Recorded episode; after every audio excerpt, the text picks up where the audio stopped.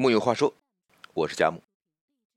前几天高考分数已经出来了，家长也好，考生也好，请从容平和的看待分数。同时呢，学会为他人鼓掌。考得好，无需用骄傲与炫耀来证明什么；考得不好，也不必沮丧。多年之后，或许明白，一场考试的得失。并不能决定更多的人生。每个人都有自己的幸福。今天，就把一篇文章献给大家。文章的题目叫《不要去打扰别人的幸福》。高考出分了，如果孩子考得好，一定要记得抱抱他。十二年的寒窗苦读不容易，成绩单里的每一分都凝结着孩子辛勤的汗滴。向孩子道一声辛苦，告诉他你很满意。高考出分了，如果孩子考得不好，一定要记得抱抱他。从小学到高中，他也和别人一样努力，在无人的角落，他可能会偷偷的哭泣。此时的孩子，更需要我们的鼓励。高考出分了，请你一定要记得抱抱孩子。不管分数是高是低，高中时代都已经成为过去。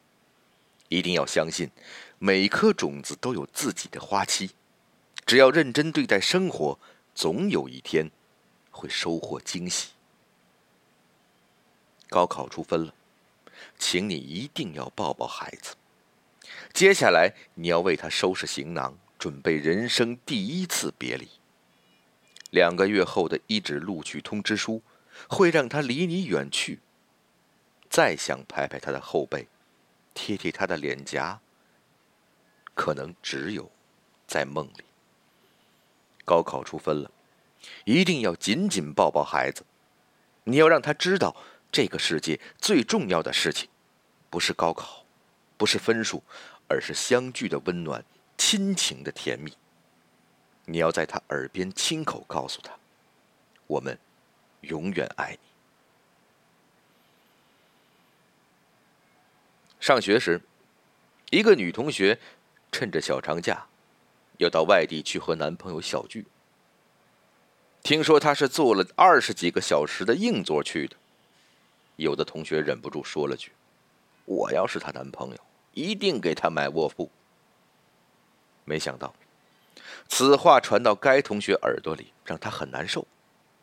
幸福要靠每个人自己心理调节，但是自己也要学会不去惊扰别人的幸福。路边有一地摊摆地摊的是一个中年女人。一个中年男人骑着自行车过来送饭，他一下车就歉意的笑道：“，对不起，来迟了，饿了吧？”女人抬起头，看到男人眼睛里闪过一丝亮色，笑道：“不急，还早呢。”男人憨憨的笑笑，从自行车车篓里拿出饭盒，坐在女人身边，说道：“快吃吧，不要凉了，我陪你一起吃。”这时，地摊前走来了一个中年大嫂，她将头伸向女人的盒饭里。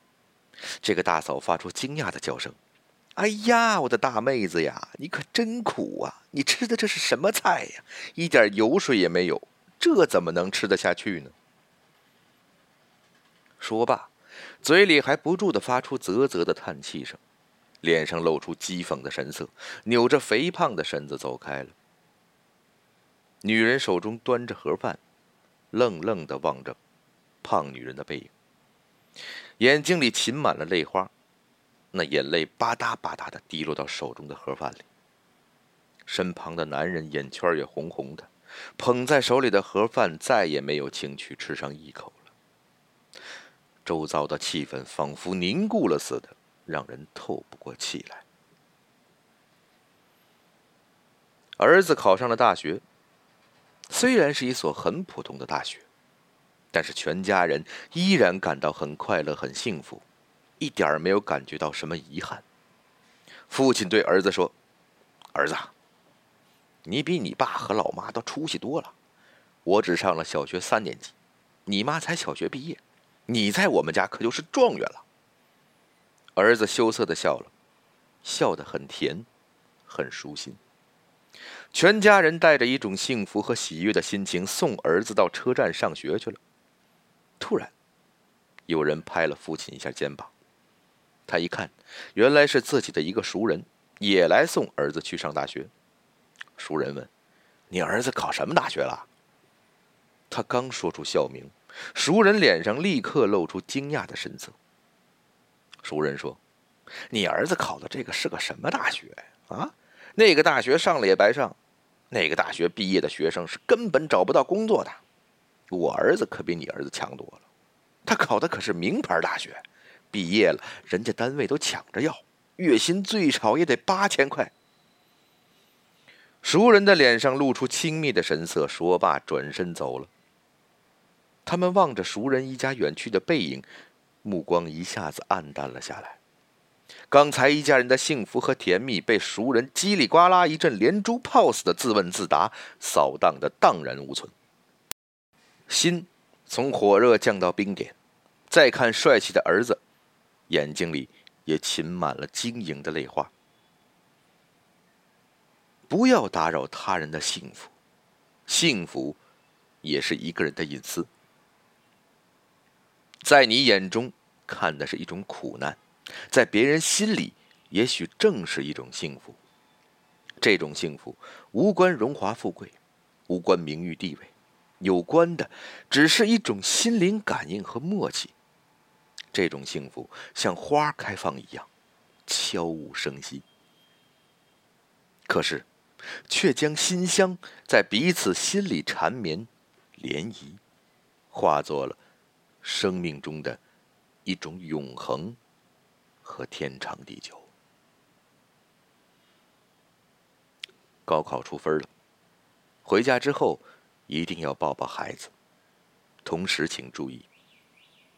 在自己幸福的同时，也不要去打扰别人的幸福。木有话说，我是佳木，咱们下回接着聊。